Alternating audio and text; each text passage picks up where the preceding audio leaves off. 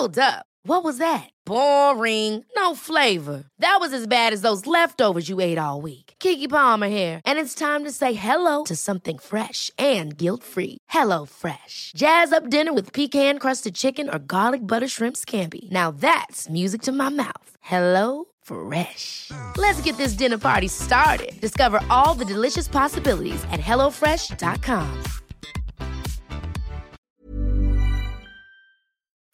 Esto es República H, la información más importante de lo que pasa en el interior de la República, con el punto de vista objetivo, claro y dinámico de Blanca Becerril.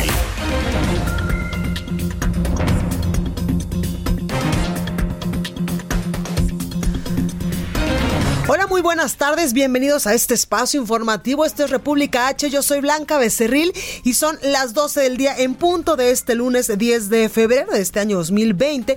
Y por supuesto que yo lo invito a que se quede conmigo porque en los próximos minutos le voy a dar toda la información más importante generada hasta el momento de lo que ha pasado durante todo este fin de semana en el territorio nacional. Y es que hay muchas cosas que contarle, sobre todo en materia educativa y es que hoy eh, hubo normalistas de eh, la Escuela Normal Rural de Ayotzinapa ah, del Estado Guerrero, aquí en la Ciudad de México, que estuvieron afuera de Palacio Nacional y lamentablemente pues causaron eh, algunos destrozos a una de las puertas del Palacio Nacional ubicada sobre la calle de Morena. Le voy a dar todos los detalles. También la Secretaría de Educación Pública pues anuncia una universidad politécnica en Nochistlán, allá en Oaxaca. Y es que usted se acuerda que el 19 de junio del 2016 pues hubo un enfrentamiento entre estudiantes, profesores y padres de familia y federales que desalojaban pues a estas personas que estaban protestando por la reforma educativa, esta reforma que dio muchísimo de qué hablar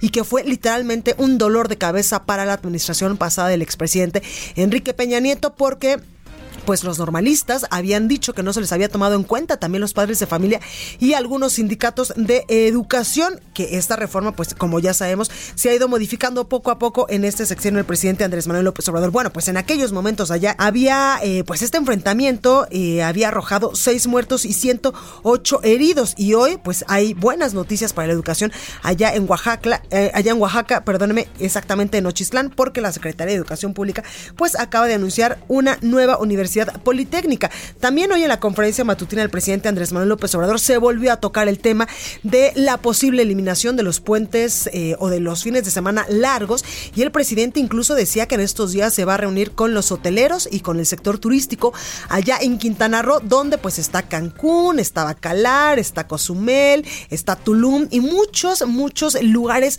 súper lindos que son un atractivo a nivel internacional de las playas del Caribe mexicano. Bueno, pues el presidente decía que se va a reunir con este sector eh, productivo para explicarles más o menos cómo estaría funcionando y también decirles que esta eliminación de los fines de semana largos pues no les va a afectar porque el presidente y su administración está trabajando en otros rubros, en otras, en otros, eh, pues en otros asuntos para detonar el turismo a nivel nacional y seguir atrayendo la inversión de turistas extranjeros, entre mucha otra información. Así que yo lo invito a que se quede conmigo y que en los próximos minutos me acompañe porque le voy a dar toda la información. Recuerde que nos puede seguir a través de nuestras redes sociales. En Twitter estamos como arroba el heraldo de México. Mi Twitter personal es arroba blanca becerril. También en Instagram, en Facebook y en... Eh, en YouTube, también completamente en vivo, y en www.elheraldodemexico.com.mx. Ahí hay una pestañita de color azul, del color de esta casa editorial. usted le pone play, le pica y nos puede escuchar y ver totalmente en vivo a través de streaming. Ahí le estoy mandando un saludo con toda la buena vibra y toda la buena actitud para que empiece con todo esta, esta semana. También nos escuchamos a través de la red que el Heraldo Radio pues ha ido construyendo a lo largo de estos meses aquí en la ciudad de México. Nos escuchamos por el 98.5 de FM, también en Guadalajara, Jalisco, en San Luis Potosí, en Villahermosa, Tabasco, a quienes les mandamos un fuerte abrazo. Además de que nos escuchamos también en Acapulco, Guerrero, en el Estado de México y también en Tijuana, Baja California y en muchos otros estados del país que eh, yo le iré diciendo más o menos, pues en qué momento nos estaremos eh, subiendo a otras estaciones a nivel nacional para que usted nos pueda escuchar totalmente en vivo. Además, debo anunciarle que esta casa editorial hoy está súper, súper, súper contenta y está muy feliz porque a partir del día de hoy ya nos puede ver en el Heraldo TV a través del canal 10 de televisión abierta con los mejores contenidos en información nacional, internacional, en debates, en análisis político, también cultura, deportes, espectáculos y toda la barra que mis compañeros con toda la pasión del mundo y con todo el corazón del mundo hacen todos los días para llevarles hasta ustedes ahora a través de su televisión, a través del canal 10 de televisión abierta, la mejor información y también contenidos para que usted se relaje y se divierta porque no toda la información es dura y no toda la información es mala. Bueno, pues sin más por el momento, vamos a un resumen de noticias y comenzamos. Esto es República H. Yo soy Blanca Becerril, que dice conmigo. En resumen. Desde la base militar de Santa Lucía, el presidente de México, Andrés Manuel López Obrador, encabezó la ceremonia por el Día de la Fuerza Aérea Mexicana, donde realizó la imposición de insignias y entrega de reconocimientos a elementos de la corporación. Escuche. Muchas gracias a todas y a todos ustedes que pertenecen a esta institución, que es un pilar fundamental del Estado mexicano. Desde hace tiempo, además de la defensa de la soberanía nacional, las Fuerzas Armadas se han caracterizado, se han distinguido por apoyar a la población civil en los momentos más difíciles de desastres naturales, inundaciones, temblores, huracanes. Ahí está la Fuerza Aérea. Desde Palacio Nacional, el fiscal general de la República, Alejandro Hertz Manero, entregó al instituto para devolverle al pueblo lo robado 2 mil millones de pesos incautados por hechos delictivos. Escuche. Y gracias a una denuncia que presentó el Gobierno de la República a través de la Consejería Jurídica del Ejecutivo, hemos iniciado una serie de acciones de carácter penal para la recuperación de los bienes de la nación. Hemos trabajado mucho en esto y Todavía anoche estábamos terminando las, las últimas diligencias. Hoy podemos decir con mucha satisfacción que le estamos entregando al instituto un cheque por dos mil millones de pesos. Bueno, y también el presidente López Obrador en este sentido dijo que parte de este, eh, pues de este cheque que le entregó la Fiscalía General de la República va a ser para pagar, eh, pues para pagarle a los ganadores del premio mayor del sorteo del avión presidencial y el resto pues para equipar eh, médicamente a muchos hospitales. Bueno, por otro lado, la Secretaría de Salud Federal informó que se ha detectado un nuevo caso sospechoso de coronavirus aquí en la Ciudad de México. Se trata de un ciudadano chino de 37 años quien recientemente viajó a Baotao, China. Este domingo el gobierno de China informó que se elevó a 910 la cifra de muertes causadas por el nuevo coronavirus, mientras que los contagios ya superaron los 4.000 casos. El gobierno de Argentina informó que este lunes el expresidente de Bolivia, Evo Morales, abandonó Buenos Aires para viajar a Cuba a fin de someterse a un tratamiento médico. La película surcoreana Parásitos fue la gran ganadora de la entrega de los premios Oscar 2020, llevándose cuatro estatuillas, incluido Mejor Película y Mejor Director. La nota del día. Bueno, pues comenzamos con toda la información y es que esta mañana normalistas que se manifestaban afuera de Palacio Nacional causaron daños a una de las puertas ubicadas sobre la calle de Moneda, aquí en el primer cuadro de la Ciudad de México. Y es que los estudiantes de la Escuela Normal Rural de Ayotzinapa, allá en Guerrero, protestaban en las inmediaciones del inmueble cuando intentaron entrar a la fuerza. Escuchemos cómo se, eh, pues cómo se vivían estos momentos hace algunas horas allá en Palacio Nacional.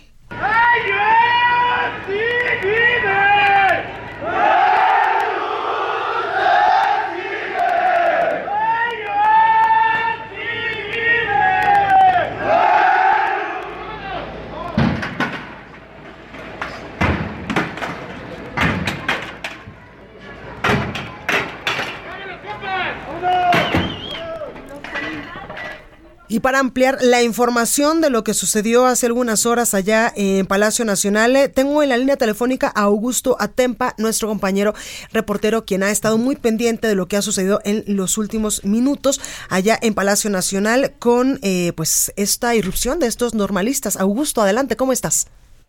Muy buenas tardes, Blanca. Pues así es, nos encontrábamos nosotros adentro del Palacio Nacional cuando pues eran aproximadamente, yo calculo que unos 50 estudiantes, entre 50 y 80 estudiantes de la Escuela Normal Raúl Isidro Burgos y ahí de Ayotzinapa ellos estaban pidiendo pues que se les evitara hacer examen de admisión y eh, estaban pidiendo una cita con atención ciudadana cuando pues no se les permitía el paso a Palacio Nacional. Ellos trataron de ingresar, hubo empujones para tratar de ingresar, se cerraron las puertas de Palacio Nacional ahí en la calle de Moneda y estas personas pues agarraron estos, eh, digamos que indumentaria, esta, esta parte con la que tratan de proteger que toda persona ingrese y comenzaron a golpear la, la puerta de Palacio Nacional. Cabe mencionar que el mismo personal de seguridad sacó gas lacrimógeno para rociárselo a estas personas y que se alejaran. He de comentarte que tras, eh, bueno, luego de que estas personas eh, se fueron de este punto, pudimos ver los daños a la puerta de Palacio Nacional y es, eh, digamos que arrancaron parte de la madera que, se encuentra en la puerta, arrancaron parte de esta madera y pues estos daños, pues digamos que ya son, eh, eh, no se pueden arreglar, al menos de que se cambie la puerta. Por lo pronto, pues el personal de seguridad se permanece ahí en el lugar. Ya ahorita ya se encuentra normalizada, normalizada la situación y estos estudiantes, por lo que sé, partieron hacia la México Cuernavaca y ya no se quedaron ahí en Palacio Nacional. Por lo, por, lo pronto es el reporte que tengo, Blanca. Augusto, gracias por esta comunicación. Muy buenos días. Buenos días. Es que precisamente los jóvenes demandaban plazas automáticas para egresados de las normales rurales sobre todo allá en Guerrero. Y es que la Oficina de Atención Ciudadana de la Presidencia de la República informó que los estudiantes serán recibidos esta tarde a las 6 de la tarde por funcionarios de la Secretaría de Educación Pública. Mientras tanto, nos dice nuestro compañero Augusto Atempa, pues están dirigiéndose a una de las salidas, una de las más importantes, a la capital del país. Y en más temas educativos, la Secretaría de Educación Pública precisamente anunció la construcción de una nueva universidad politécnica en la región mixteca del municipio de Nochistlán, allá en Oaxaca refirió que este plantel se incorpora a las 182 universidades que coordina el subsistema y pasará a ser la número 183 con una población estudiantil de cerca de los 360 mil estudiantes. Herminio Baltasar Cisneros, quien es eh, pues actualmente eh, el coordinador general de la Universidad Tecnológica y Politécnicas de la Secretaría de Educación Pública,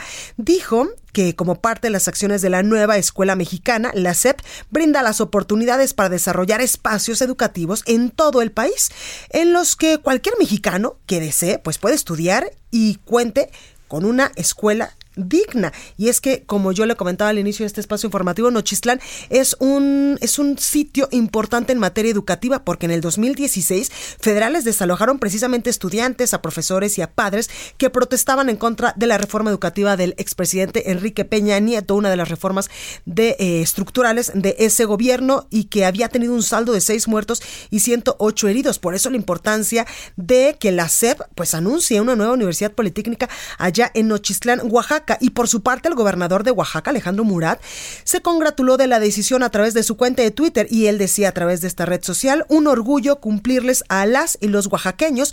Vengo a la Mixteca para hacer realidad mi compromiso 142. Anuncio oficialmente la creación de la Universidad Politécnica de Nochistlán, proyecto que surge gracias al Comité de Víctimas y a la sinergia de los tres órdenes de gobierno. Parte de lo que está sucediendo en estos momentos allá en Oaxaca. Y ya que estamos en esa parte del país, en el sur del territorio nacional, una comisión de la Cámara de Diputados inició una gira en la frontera sur para revisar la situación migratoria que se ha agudizado en las últimas semanas en varios puntos de esta región de nuestro país por la llegada de la caravana migrante de esta caravana 2020 a territorio nacional. Y es que yo le he comentado en eh, diversos espacios informativos que esta caravana pues incluso irrumpió de manera pues agresiva en contra de la Policía Federal y también de agentes de la Guardia Nacional que les estaban impidiendo el paso de manera eh, pues pacífica, sobre todo allá en Chiapas y que esta caravana de migrantes que están huyendo pues de sus países en busca de una mejor calidad de vida irrumpieron en territorio mexicano. Antes, por supuesto, habían pedido al gobierno de México que les eh, garantizara y que les permitiera el libre acceso por todo el territorio nacional para llegar hacia Estados Unidos, cosa que el gobierno de México pues evidentemente les negó y por eso estos migrantes pues habían irrumpido de manera eh, pues agresiva, de manera eh, pues ilegal en territorio nacional y precisamente allá en el sur del país la presidenta de la mesa directiva de la Cámara de Diputados Laura Roja decían que iban a esta parte del país a conocer mejor el problema, van a tratar de entender mejor la problemática y también para que a partir de esta, eh, pues, de esta visión de primera mano, pues eh, puedan hacer diversos cambios en la Constitución a través de las leyes que eh, pues siempre están modificando los diputados. De la jornada, dijo, podrían derivarse ajustes a las leyes mexicanas y a los apoyos que se destinan para ayuda humanitaria. Por su parte, el diputado Porfirio Muñoz Ledo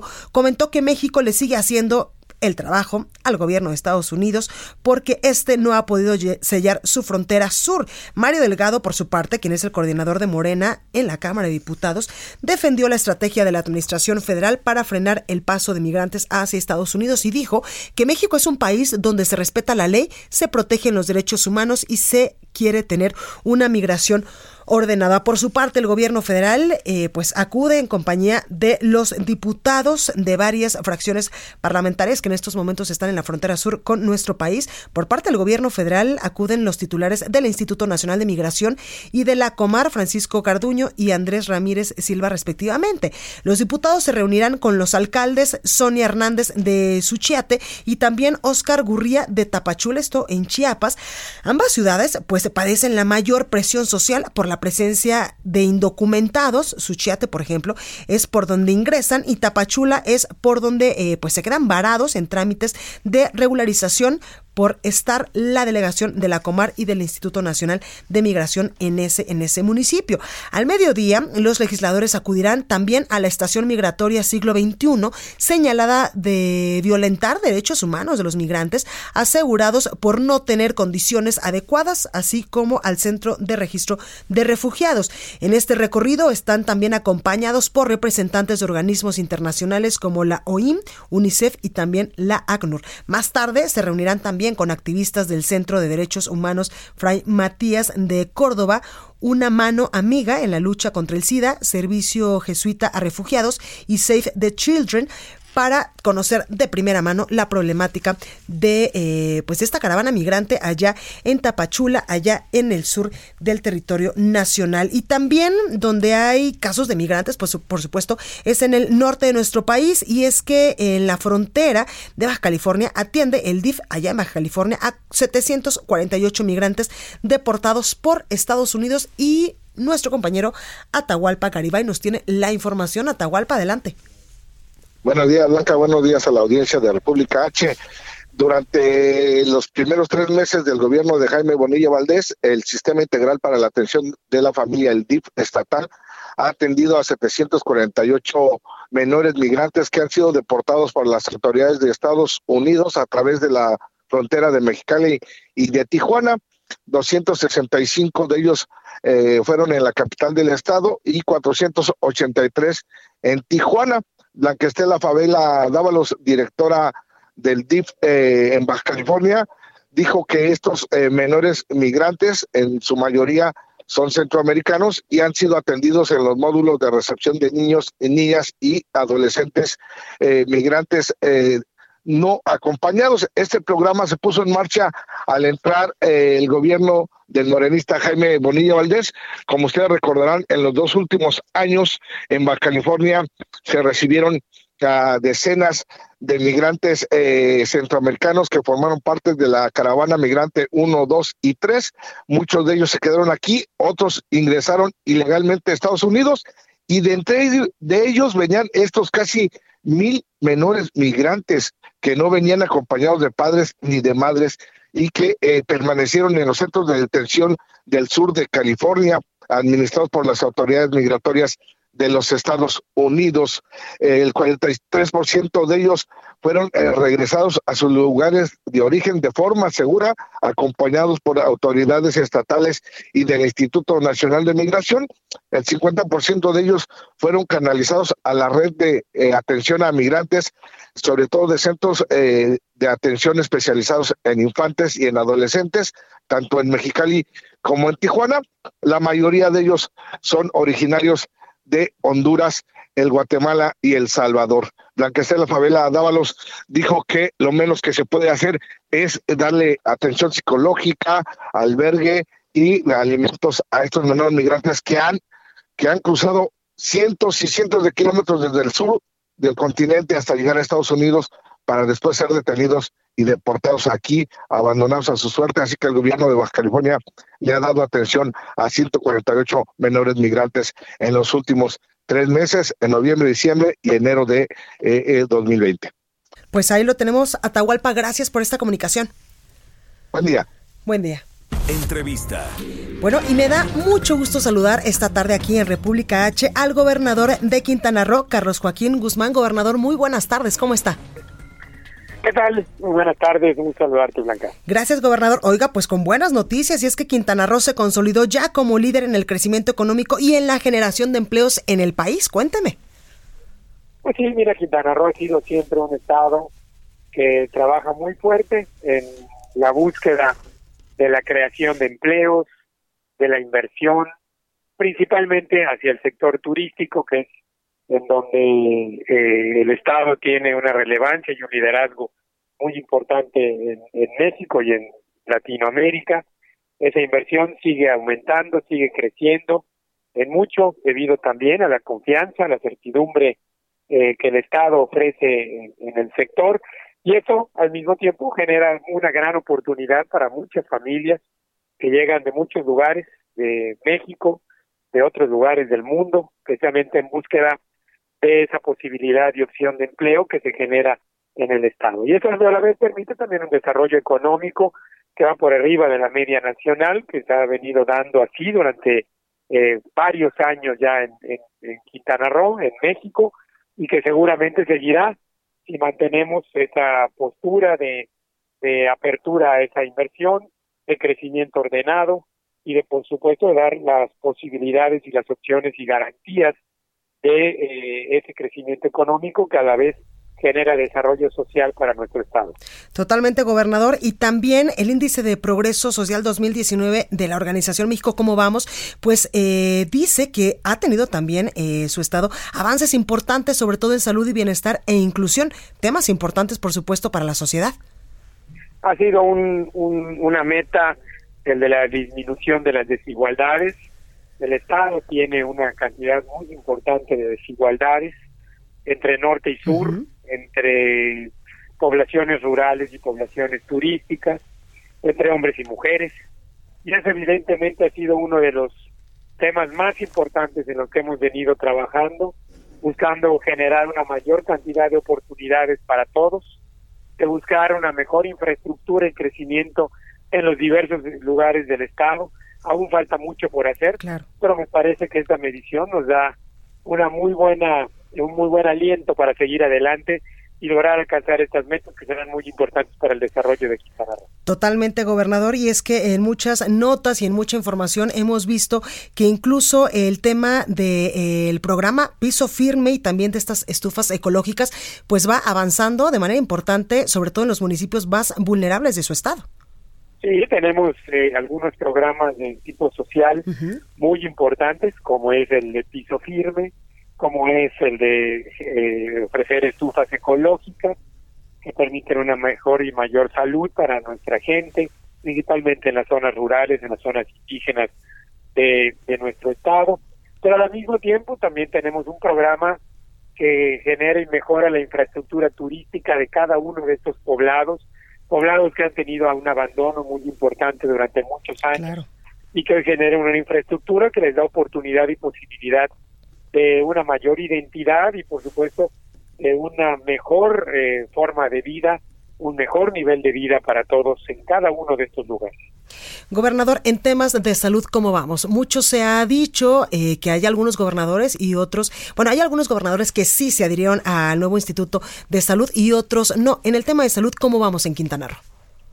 Hemos invertido mucho en, salud eh, de un sistema que estaba prácticamente en la ruina o olvidado. Hemos logrado acreditar más de 206 centros de salud que tenemos a lo largo de toda la geografía estatal.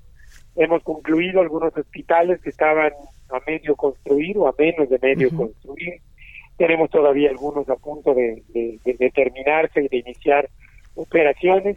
Le hemos dado eficiencia a muchos de nuestros hospitales que estaban eh, muy mal atendidos. Hemos eh, eh, trabajado muchísimo en lograr eliminar las deudas que el sistema de salud tenía eh, federalmente. Eh, esos avances han permitido que hoy tengamos una mucho mejor relación con el nuevo Instituto de Salud, con el INSABI. Seguimos trabajando en buscar y lograr un convenio que nos permita tener una participación mucho más activa y mucho más fuerte en conjunto con lo que se pretende a nivel nacional, que es de un solo sistema de salud eh, federal. Nosotros creemos que la participación de tanto lo del gobierno estatal como el gobierno federal será fundamental para que el servicio de salud pueda mejorar y pueda ser todavía con, con mayor alcance para los quintanarroenses. Claro. Gobernador, en tema de seguridad, sin duda es el talón de Aquiles de muchos estados de la República en el tema de seguridad. ¿Cómo vamos en Quintana Roo? Incluso, pues usted tiene a uno de los secretarios de Seguridad Pública, eh, Alberto Capela, quien ha estado pues muy de cerca eh, trabajando con usted y que a él le ha tocado pues en varios estados del país incluso acabar o bajar con estos índices delictivos. Sí, alcanzar los, el alcanzar la paz y la tranquilidad es sin duda tema de todos los días en el que trabajamos permanentemente, le dedicamos muchas horas, mucha atención a cada uno de los diferentes eh, municipios, en cada uno de los poblados donde eh, existen o pueden haber problemas. Hay que trabajar desde el punto de vista de la prevención, del combate, de la administración de la justicia, desde la impartición de la misma y por supuesto también desde el punto de la redactación social venimos abarcando todos estos puntos, aún nos falta por avanzar también, pero bueno, los índices de criminalidad han ido bajando, eh, no podemos bajar la guardia, no nos podemos sentir satisfechos, hay que trabajar todavía mucho más fuerte en la modernidad, en el uso de la tecnología, estamos a punto de concluir un T5 que permitirá que las más de 2.000 cámaras que están siendo instaladas en Cancún y en otros lugares del, del estado tengan una mayor opción de vigilancia y con eso creemos que vamos a dar un paso muy importante, además por supuesto de el trabajo al interior de nuestras policías y eh, de la modernidad que tenemos que darle a cada una de ellas para lograr mejores resultados en temas de seguridad. Claro, en el tema de seguridad, la seguridad eh, está garantizada para todos aquellos quienes nos encanta su bello estado, gobernador.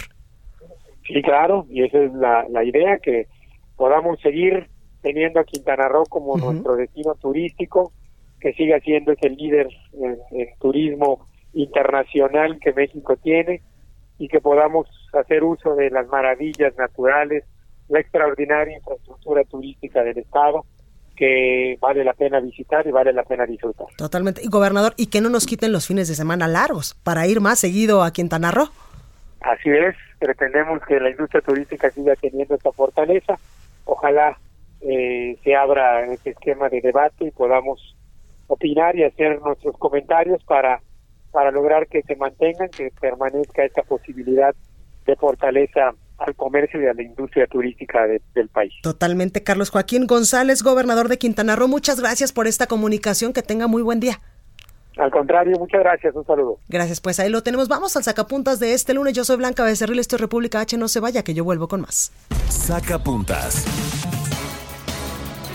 El presidente Andrés Manuel López Obrador comienza a barajar nombres de candidatos a las gubernaturas. Mario Delgado suena para Colima, mientras que el llamado fiscal de hierro, Santiago Nieto, titular de la UIF, suena para irse de campaña a la tierra del vino y el queso, Querétaro. Continúa escuchando a Blanca Becerril con la información más importante de la República en República H. Regresamos. Estamos de regreso con la información más importante de la República en República H, con Blanca Becerril, transmitiendo en Heraldo Radio. En resumen, un juez federal concedió al contador Javier Navasoria, colaborador del ex gobernador de Veracruz Javier Duarte, el beneficio de llevar en libertad con un brazalete electrónico el proceso en su contra por la presunta constitución de empresas para desviar recursos. El gobernador de Guerrero, Héctor Astudillo Flores, informó que un enfrentamiento en una comunidad del municipio de Cirándaro dejó tres personas muertas. Este fin de semana se registró un nuevo ataque armado en contra de un barco de la organización Sea Shepherd, la cual patrulla el Alto Golfo de California desde el 2015 para tratar de salvar a la vaquita marina. La Comisión de Derechos Humanos del Estado de Coahuila pidió el debido resguardo de la información que se obtenga mediante las cámaras de vigilancia con reconocimiento facial que prevé instalar el gobierno estatal. Un reportaje del Heraldo de México reveló que este año distintos municipios de Puebla sufrirán una reducción de hasta el 100% en el presupuesto que reciben del gobierno federal para seguridad. El INAI instruyó al Hospital Regional de Alta Especialidad de Oaxaca a informar sobre el número de pacientes con cáncer que atiende, así como el total de consultas otorgadas entre 2014 y 2018. Estados. Bueno, continuamos con más información y es que además de la Ciudad de México, en lo que va de este año se han registrado fugas de reos en varios estados del país, entre ellos San Luis Potosí, Quintana Roo, Baja California y Zacatecas, aunque el escape, por ejemplo, de tres internos que nosotros le comentamos y le informamos oportunamente en este espacio informativo del Reclusorio Sur Federal, aquí en la Ciudad de México, fue más mediático debido al nexo que los eh, pues fugados tienen con eh, uno de los capos más importantes a nivel internacional y me refiero a Joaquín El Chapo Guzmán. En otros casos, también se exhiben las deficiencias de seguridad de varios penales a lo largo y ancho del territorio nacional. Por ejemplo, en San Luis Potosí fue eh, José Bartolo N., quien se escapó el 18 de enero de la zona de talleres en el cerezo de Metehuala, aunque fue aprendido un día después. El 29 de enero, mismo día de la fuga en el reclusorio sur aquí en la Ciudad de México, allá en Quintana Roo se escapó de la policía ministerial el presunto jefe de sicarios Brian Z.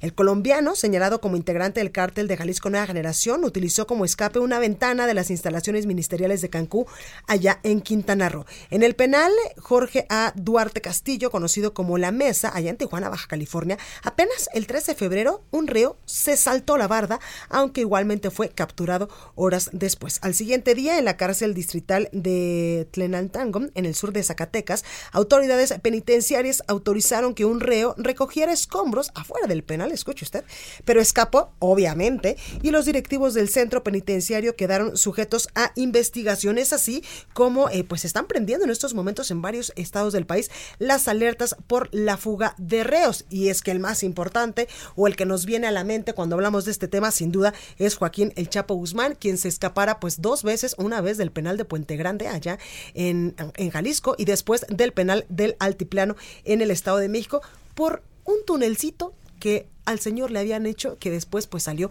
en una casa en obra negra. En fin, vamos a continuar con más información y tengo en estos momentos aquí en la cabina a Fabiola Cancino, y es editora de Estados en el Heraldo de México. Fabi, ¿cómo estás? Muy bien, Blanquita, ¿tú cómo estás? Muy bien, muy contenta porque hoy ya estamos en televisión abierta, el Heraldo TV se transmite a partir de hoy por el canal 10 de televisión abierta y por supuesto que nosotros pues estamos muy contentos porque toda la programación de gente que en verdad lo hacemos con toda la pasión y con todo el gusto del mundo, pues ya podrá verla ahí desde información nacional, internacional, de estados, de deportes, de cultura, de espectáculos. Análisis, político. análisis político. Y también muchas cositas interesantes, como por ejemplo en estos momentos hay un programa que nos habla de los avances, eh, avances tecnológicos y de los gadgets. Exactamente, también hay programas de salud. No se lo pierdan, la verdad está buenísima la programación. Exactamente, entonces usted si está eh, pues viendo su televisión y de repente dice, ay, bueno, el canal 7, el 9, el 10 es el Heraldo TV y ya después todos los demás.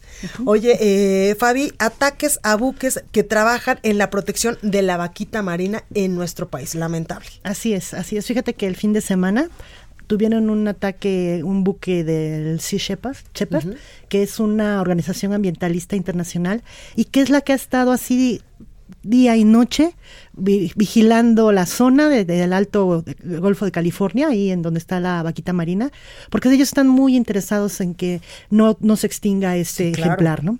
Y el, el, sábado los atacaron, el sábado los atacaron, eh, ellos tuvieron que repeler esta agresión con, le llaman ellos este cañones de agua, que son mangueras con agua a presión, para poder este pues librar la, el ataque, ¿no? Pero te cuento que no es el primero, en menos de un mes llevan tres ataques. Dios. El primero de febrero fue el otro, el anterior, les aventaron piedras, les este incendiaron una parte del buque. Pero ¿quién está haciendo eso? Lo que ellos las personas que se dedican al contrabando, por ejemplo, de esta especie. De la, de la totuaba. Son los pescadores furtivos. De hecho, el, el 10 de enero fue el primer ataque. Ellos dicen que eran 35 lanchas rápidas las que los rodearon son los que se dedican a todo lo que está de la pesca de la totoaba. Desde 2015 se prohibió la pesca de, de este ejemplar y este precisamente por la por la por el riesgo de extinción que tiene la vaquita marina. Exactamente, que, hasta Leonardo DiCaprio le hizo eh, pues una película, un documental en National Geographic. Exactamente, y que de acuerdo con la, el Comité Internacional para la Recuperación de la Vaquita, no tienen ellos una cifra exacta, pero calculan que hay entre 6 y 20 vaquitas todavía. ¿No? bueno. Entonces imagínate todo el trabajo que está haciendo esta organización para que lleguen estos y a este los cazadores furtivos y que los ataquen. Incluso los han llegado a atacar con bombas molotov. Te digo que el 10, el 10 de enero fue uno de los más graves. Aventaron este como balas de plomo, les, les los amenazaron también con varias cosas. Cinco de ellos subieron al barco, aventaron una red, lograron este subirse al barco, así tipo piratas, y este se llevaron varias cosas y así está muy fuerte la situación ahí. Pero es un problema social en el que no solo entra el crimen organizado, porque tienen detectadas ahí bandas en el comercio ilegal de la, de la, lo que les interesa es el buche de la totoaba, que es la vejiga natatoria.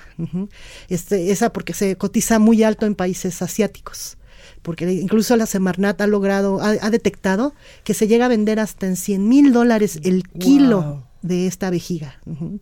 Y entonces imagínate cómo está la situación. a partir de la veda, todas las cooperativas de pescadores que están ahí en San Felipe, también desde que es en Baja California, también del lado de Sonora, en Puerto Peñasco, pues han tenido que buscar otras opciones. ¿no? No, no se sabe si son los pescadores mismos o no, pero ellos, algunos de ellos han confesado que han tenido que hacer este tipo de caza furtiva. Ellos no buscan la totoaba, ellos buscan las otras especies que hay ahí, pero pues en el camino se llevan sí, claro. ¿no? Eh, y los cazadores furtivos, ellos han logrado, eh, la Sea Shepherd ha logrado desmantelar varias redes así que estaban ya este en el mar y lo malo es que también ahí logran cazar este se quedan enredados delfines tiburones tortugas otras especies que también este que no son para venta pero pues lamentablemente mueren ahí ¿no? Exactamente. Oye, Fabi, ¿y el gobierno federal qué está haciendo en este sentido? Fíjate que desde 2015 se inició un programa y este, apenas ahora en enero, Gobernación habló de una estrategia para el Alto Golfo de California.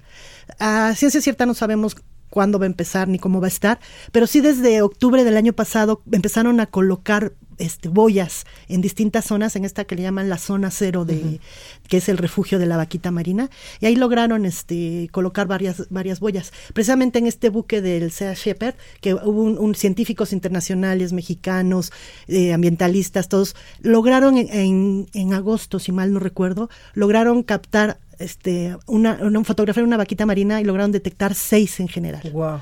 Pues Entonces, exactamente, digamos que todavía tienen esperanza. Y los mismos científicos no descartan, incluso va a sonar muy loco, pero no descartan incluso clonarla a la vaquita marina, ¿no? Sí, claro, para poder preservarla. Exactamente. Pues ahí lo tenemos. Fabi, muchas gracias por estar esta tarde con nosotros. Al contrario, muchas gracias. Bonita tarde para todos. Igual. Expo Antaria Alimentaria a México 2020. Consolida alianzas y negocios. El 31 de marzo, primero y 2 de abril. Presenta. Recorrido por el país. Y vámonos hasta Morelia, Michoacán, porque lamentablemente este fin de semana fueron asesinadas tres mujeres en este municipio michoacano. Charbel Lucio nos tiene los detalles. Charbel, adelante.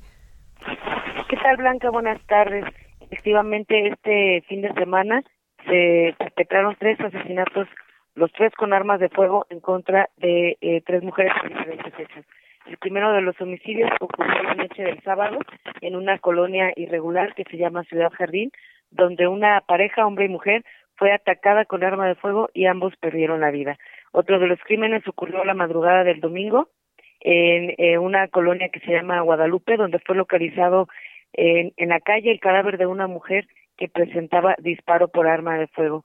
La víctima de aproximadamente 30 años de edad fue localizada por los propios colonos que eh, alertaron a los servicios de emergencia sobre este hallazgo.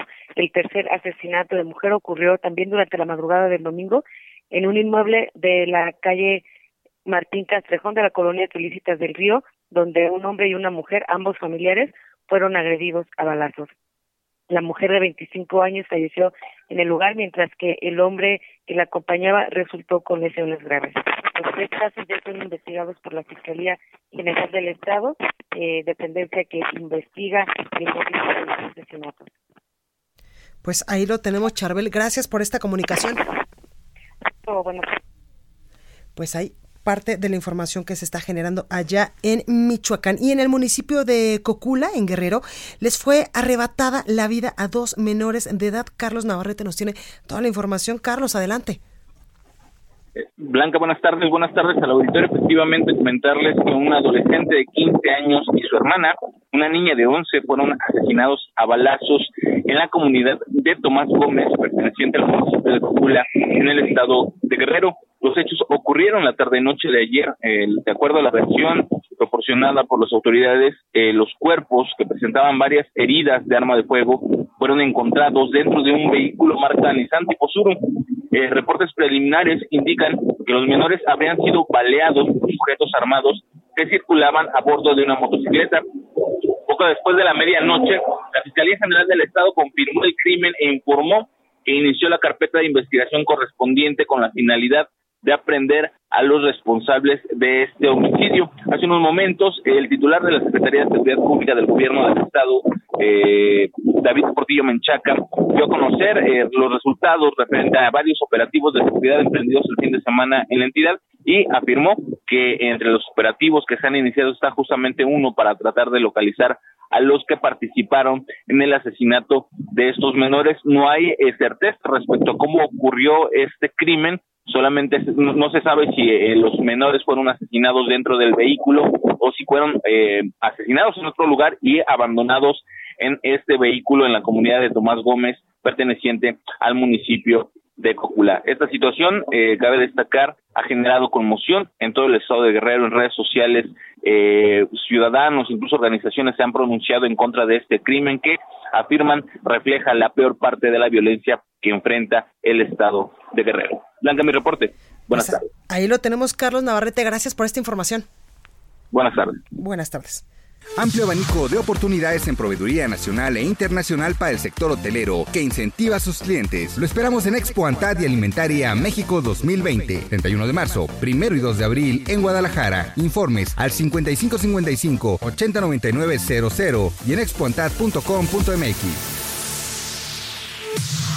Expo Antad y Alimentaria México 2020. Consolida alianzas y negocios el 31 de marzo, 1 y 2 de abril. Presentó. El análisis. Y esta tarde nos acompaña Gerardo Rodríguez, quien es columnista del Heraldo y también un experto en materia de seguridad. Gerardo, ¿cómo estás? Buenas tardes.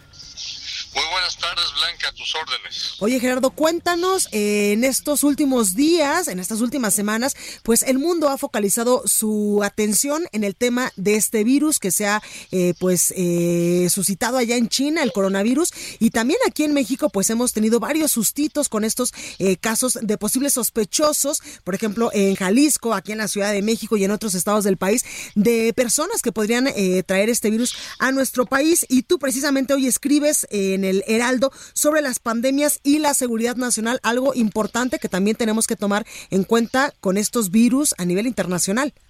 Así es, Blanca, mira, las enfermedades, los virus, las bacterias acompañan a los seres humanos desde que somos prácticamente civilización y esta es la última y más reciente, ¿no? Eh, el coronavirus que surge en China en cualquier momento va a llegar a México. Lo importante es que tu auditorio sepan que las instituciones en México de salud han ido avanzando. Cada vez que hay una pandemia se aprende algo nuevo. Y lo importante de esto es que la Secretaría de Salud tiene un Centro Nacional de Prevención de este tipo de enfermedades infecciosas y tiene magníficas relaciones con nuestras contrapartes en Estados Unidos y Canadá para poder identificar esta nueva cepa y tomar acciones. México tiene también un protocolo regional para trabajar este tipo de pandemias con estos dos países de América del Norte hay un grupo de trabajo, un subgrupo de trabajo también en el marco del grupo de alto nivel de seguridad entre México y Estados Unidos. Hay muy buenos protocolos también de atención para este tipo de problemas en la frontera entre los países, eh, entre los dos países y entre las ciudades eh, fronterizas, ¿no? Entonces, eh, es importante que el auditorio lo sepa. También la Secretaría de Salud y los institutos de salud pública federal y estatales. Hay una muy buena coordinación también para, para atender este tipo de situaciones. Y algo también muy importante con nuestras Fuerzas Armadas. nuestros dos institutos armados, la Marina y el Ejército, tienen muy buenos sistemas de salud, también que salen para reforzar cuando hay una situación de seguridad nacional. Gerardo, ¿en qué momento un virus de esta magnitud se vuelve un tema de seguridad nacional? Ya lo vimos en el 2009 con el tema, por ejemplo, de la influenza en el país, que también tuvo mucha colaboración con Estados Unidos y Canadá.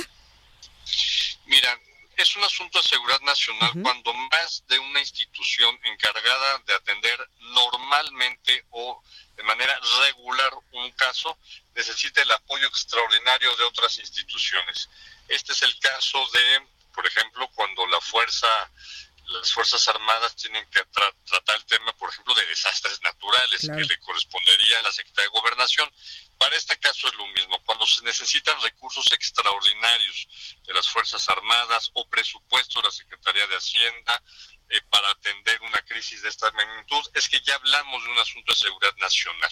En México todavía no es un asunto de seguridad nacional, pero se puede convertir y por eso yo te lo aseguro, las instituciones de seguridad nacional del Estado mexicano están listas para, para atender esto. ¿Cuándo se vuelve un asunto de seguridad nacional? Pues bueno, cuando el porcentaje de tu población infectada eh, aumenta de manera considerable. El caso de China lo es, por supuesto, porque ya le está afectando su economía. Eh, vuelos que están siendo cancelados hacia China y desde China hacia otras partes del mundo. Se prevé una, un, punto de crecimiento del PIB que será eh, negativo por este caso de, de, esta, de esta influenza, ¿no? China tiene tuvo que construir un, un hospital de la noche a la mañana en 10 días, prácticamente pues esos son recursos extraordinarios y está afectando la imagen de China, ¿no? Y eso también, el daño reputacional a un país también es considerado ya en estos días. Totalmente, porque nadie en estos momentos quiere viajar a China. Exactamente, inclusive yo escuchaba hoy una entrevista en el que hay empresarios y técnicos chinos que tienen que estar viajando a todas partes del mundo porque construyen industrias, son técnicos. Entonces, está afectando varios, varios sectores de la economía china. Gerardo, tú también en esta columna que escribes hoy aquí en el Heraldo, en el periódico, nos explicas que esta no es la única eh, pandemia o el único virus que está en monitoreo en América del Norte, es decir, en México, Estados Unidos y Canadá. Hay otros. Sí, mira, por ejemplo, en las estaciones migratorias del sur se está atendiendo una una situación de sarampión proveniente de eh, centroamericanos y otras nacionalidades que llegaron a México con estas enfermedades. El chikungunya es una enfermedad que, que, trajeron también algunos eh, hermanos centroamericanos y sudamericanos y que está entrando a México también por el sur del país. Eh, el caso también de, la, fiebre amarilla, la malaria, el Zika, todas estas enfermedades son monitoreadas de manera constante por las autoridades sanitarias de México y de Estados Unidos.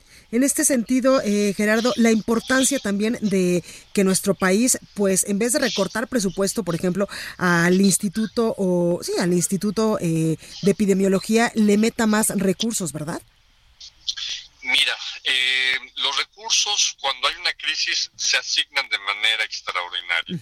Por supuesto que es la prevención la, es, es la herramienta más importante para prevenir que estas enfermedades crezcan. Claro. El tema, el tema de la vacunación blanca para tu auditorio es muy importante. Totalmente. Que no dejen, aunque es una cepa diferente de virus y, la, y la, las vacunas que nos están poniendo eh, no, no sirven para el coronavirus, te ayudan en caso de que se te pueda tener, puedas tener una complicación de influenza y coronavirus, ¿no? Entonces, eh, y, y, hoy en día más gente muere en México y en el mundo por el H1N1 y para eso ya tenemos vacunas que se están poniendo, ¿no? Pues ahí lo tenemos, Gerardo Rodríguez. Muchas gracias por tu participación hoy aquí en República H. No, yo encantado, Blanca. Yo soy fan de tu programa. Muchas gracias por eh, entrevistarme. Muchísimas gracias. Pues ahí lo tenemos, Gerardo Rodríguez, columnista de esta casa editorial y también experto, como usted lo acaba de escuchar, en materia de seguridad pública. Bueno, pues hasta aquí este espacio informativo. Yo soy Blanca Becerril. Esto fue República H. Yo lo dejo con la nota amable del día. Que tenga un excelente inicio de semana. Es lunes. Yo le mando todas las buenas vibras para que tenga la mejor actitud. Sea muy positivo, por favor. Y yo lo espero aquí el día de mañana en punto a las 12 con más información. Cuídese mucho, por favor. Coma rico y sea muy feliz. Vamos con la nota amable ya que en Oaxaca, integrantes del espacio independiente de expresión cultural y artística Los Galácticos crearon un álbum llamado Fiesta Infantil con 12 canciones en zapoteco para fortalecer el uso de esta lengua en la entidad. Marcos Trujillo, responsable del proyecto, explicó que se trata de un material didáctico dirigido a los niños del istmo de Tehuantepec para acercarlos al zapoteco a través de canciones y otros materiales. Es un programa integral que consta de una serie de materiales, discográficos, cuadernos para colorear y un rotafolio. En las canciones abordan temas como los números, los colores, el cuerpo humano, fábulas y adaptaciones de relatos de la tradición oral de la región. Esto fue República H, la información más importante de lo que pasa en el interior de la República, con el punto de vista objetivo, claro y dinámico de Blanca Becerril. Continúa escuchando Heraldo Radio, donde la H suena y ahora también se escucha.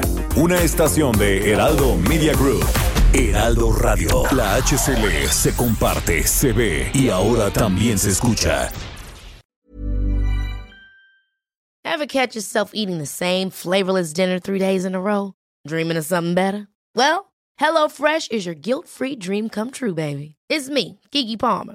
Let's wake up those taste buds with hot, juicy pecan-crusted chicken or garlic butter shrimp scampi. Mm. Hello Fresh. Stop dreaming of all the delicious possibilities and dig in at HelloFresh.com. Let's get this dinner party started.